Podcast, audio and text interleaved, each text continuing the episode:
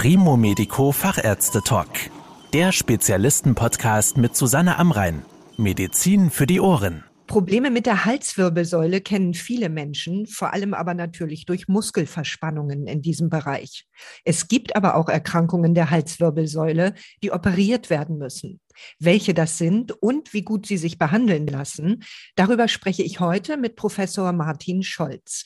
Er ist Chefarzt der Neurochirurgie in den Sana Kliniken Duisburg. Herr Professor Scholz, welche Probleme der Halswirbelsäule können denn so gravierend sein, dass sie tatsächlich operiert werden müssen? Zum einen muss man äh, Schmerzsyndrome definieren, also Schmerzen im Nacken oder Schmerzen im Arm. Wenn da keine größere Pathologie dahinter steckt, dann kann man hier natürlich in vielen Fällen konservativ verfahren, das heißt mit Krankengymnastik, Physiotherapie behandeln. Wenn solche Schmerzen natürlich länger als fünf bis sechs Wochen anhalten, dann sollte man Diagnostik machen. Schwerwiegende Erkrankungen der Halswirbelsäule wären ja Tumore oder zum Beispiel schwerwiegende Entzündungen oder Lähmungen. Das muss man auseinanderhalten, ja. Und wie entstehen diese Erkrankungen? Gut, also tückisch sind zum Beispiel Entzündung der Halswirbelsäule, Spondylodiszitis. Das heißt, das sind oft Entzündungen durch fortgeleitete Keime, die sich dann in den Bandscheiben absetzen können und hier zum einen Instabilitäten erzeugen können, aber auch schwerwiegende neurologische Ausfälle.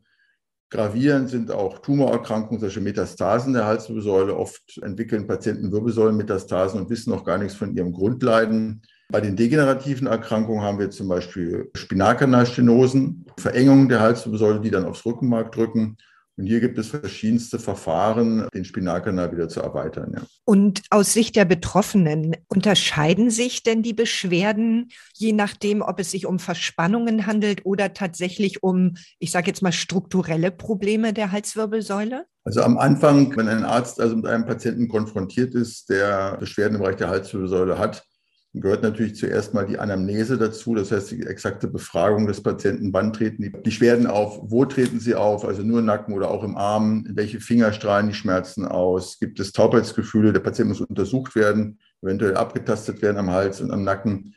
Vielleicht braucht man auch eine Laboruntersuchung, um zu schauen, ob Entzündungswerte erhöht sind. Und dann muss man entscheiden, was man an Diagnostik braucht. Also reicht ein normales Röntgenbild, das wird es in den meisten Fällen nicht tun braucht man eventuell eine Kernspintomographie oder auch eine Computertomographie. Das muss man entscheiden. Ja.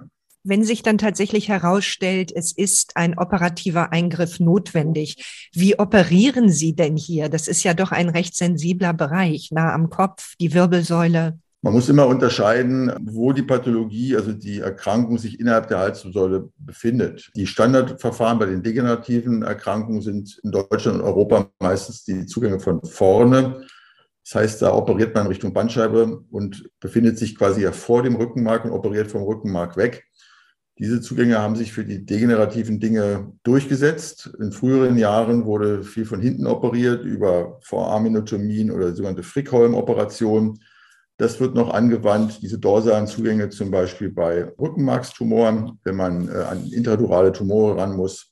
Man muss das sich im Kernspintomogramm angucken und entscheiden, welchen Zugang man wählt und auch wie invasiv man ist. Ja. Sind das denn große und komplizierte Eingriffe? Ja, es hängt immer davon ab, was man vorhat. Wenn man jetzt eine Etage fusioniert an der Halswirbelsäule bei einem normalen Bandscheibenvorfall mit Lähmung vielleicht und ausreichend langer konservativer Therapie, dann kann so eine Operation einer Stunde erledigt sein. Das sind Routineeingriffe. Wenn es sich jetzt um einen intramedulären Tumor handelt, zum Beispiel ein Ependymom, von C3 bis C6 über mehrere Etagen. Dann muss man umfangreiche Zugänge machen und so ein ganzer Eingriff kann dann mit entsprechenden evozierten Potenzialen, Überwachung der Nervenfunktion und so weiter dann auch schon mehrere Stunden dauern. Ja. Überwachung der Nervenfunktion war schon das Stichwort. Wie verhindern Sie denn, dass bei diesen Eingriffen Nerven geschädigt werden? Also zum einen ist es ja wichtig, dass man gerade auf das Rückenmark keinen Druck ausübt beim Operieren. An der Lendenwirbelsäule, da haben wir ja meistens mit der sogenannten Cauda equina zu tun. Das heißt, das Rückenmark endet bei LW2 und unterhalb davon sind nur noch Nervenwurzeln. Das heißt, man kann den Duralsack auch verschieben. Am Rückenmark ist das nicht zu empfehlen. Das Rückenmark ist sehr empfindlich auf Druck.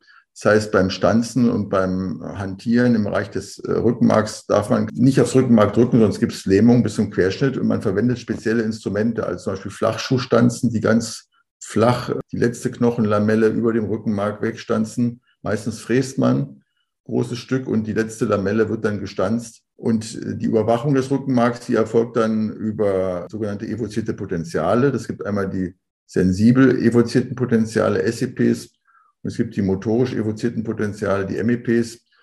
Sollte man beide ableiten, wenn man zum Beispiel an einem Rückenmarkstumor operiert und man hat während der Operation gut ableitbare Potenziale, dann ist es unwahrscheinlich, dass der Patient nach der Operation einen Querschnitt hat. Wenn man während der Operation einen Abfall der Potenziale hat und darauf nicht reagiert, also den Eingriff nicht beendet oder eine Pause einlegt, dann kann es sein, dass der Patient nachher ähm, neurologische Defizite hat. Das heißt, diese, diese Messungen, die helfen uns, ähm, den Eingriff zu steuern und eventuell auch einen Eingriff äh, zu beenden oder das Ziel des Eingriffs ein bisschen runterzusetzen. Bei Tumore kann es manchmal notwendig sein, dass man ganz kleine Reste belässt, um den Patienten nicht in den Rollstuhl zu operieren. Ja. Wie würden Sie denn das Risiko einschätzen? Wie groß ist die Gefahr, dass bei diesem Eingriff an der Halswirbelsäule etwas schief geht? Das kann man so global nicht sagen. Das hängt ja immer von der individuellen Pathologie ab. Und da gibt es natürlich Zahlen in Literatur. Bei den normalen Fusionsoperationen liegen diese Querschnittsrisiko liegt weiter unter 0,3 oder 0,5 Prozent, also schon sehr niedrig. Bei einem intramedulären Tumor, der vielleicht schon Teillähmung hat und man versucht eine radikale Entfernung, dann kann das Risiko schon ein, zwei, drei bis fünf Prozent oder höher sein. Das muss man mit den Patienten vorher besprechen und die meisten Patienten werden sagen, ich möchte auf keinen Fall eine Querschnittslähmung haben. Also lassen Sie lieber ein bisschen Tumor drin oder ähm, aber einen Querschnitt möchte ich nicht haben. Also das oberste Regel ist beim Operieren immer do no harm, mach nichts kaputt. Also wenn man ähm, nicht das gesamte Ziel erreicht, dann sollte man den Patienten wenigstens nicht schädigen beim Eingriff. Und wie geht es den Patientinnen und Patienten nach dem Eingriff? Müssen die zum Beispiel eine Halskrause oder ein Korsett oder Gips tragen? Also die Patienten, die diese normalen Fusionsoperationen haben, oder zum Beispiel Korporektomien, also von ventral operiert werden, die bekommen bei uns eine weiche Halskrawatte für zwei Wochen ständig und danach für zwei Wochen zur Nacht.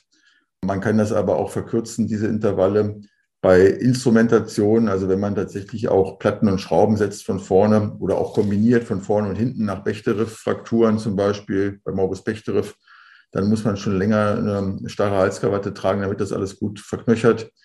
Das muss man eben auch individuell am Fall entscheiden. Ja. Und wie geht es den Patientinnen und Patienten danach? Wie lange dauert es zum Beispiel, bis sie wieder zur Arbeit gehen können oder Sport machen können? Wenn man jetzt von einer normalen Fusionsoperation ausgeht, das heißt eine Etage, eine Cage-Anlage zum Beispiel oder Bandscheibenprothese, dann können die Patienten ja nach zwei Tagen schon entlassen sein. Also in den USA äh, werden die Patienten teilweise ganz früh morgens operiert und gehen am Abend schon aus dem Krankenhaus raus. Man kann das mit Drainage machen oder ohne Drainage. Also wir bevorzugen meistens für zwei Tage eine, eine Art Sogdrainage, eine leichte in Halsweichteilen, um Schluckstörungen und ähnliches zu verhindern durch Hämatom. Man kann das aber auch ohne Drainage machen, das geht auch. Den Patienten geht es meist sehr gut. Die stehen schon am Abend der Operation auf, laufen herum, werden eventuell physiotherapiert und können nach wenigen Tagen das Krankenhaus verlassen. Meistens kommen sie nochmal zum Fädenziehen oder zur Wundkontrolle so nach einer Woche oder zehn Tagen vorbei und dann nochmal nach vier Wochen äh, in die Ambulanz. Wenn man Implantate einsetzt, muss man diese natürlich kontrollieren. Also ein Cage sollte so nach vier bis sechs Wochen nochmal röntgen kontrolliert werden, dass er nicht sich verschiebt oder verlagert.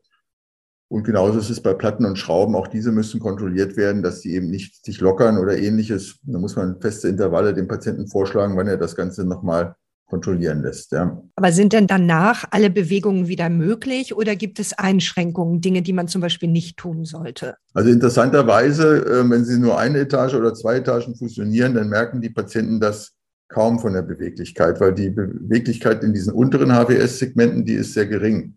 Also wir hatten mal einen Busfahrer, den wir über zwei Etagen fusionieren mussten und der war sehr ängstlich, dass er dann noch Schulterblick und die entsprechende Bewegung der Halswirbelsäule machen kann. Und dann haben wir die Beweglichkeit vorher und nachher bestimmten. Wir konnten keine Unterschiede feststellen. Wenn Sie aber von C0 bis C2 zum Beispiel verschrauben, also kraniozervikal, das heißt, wenn Sie wirklich das Hinterhaupt mit der Halswirbelsäule fusionieren, das sind sehr schwerwiegende Eingriffe.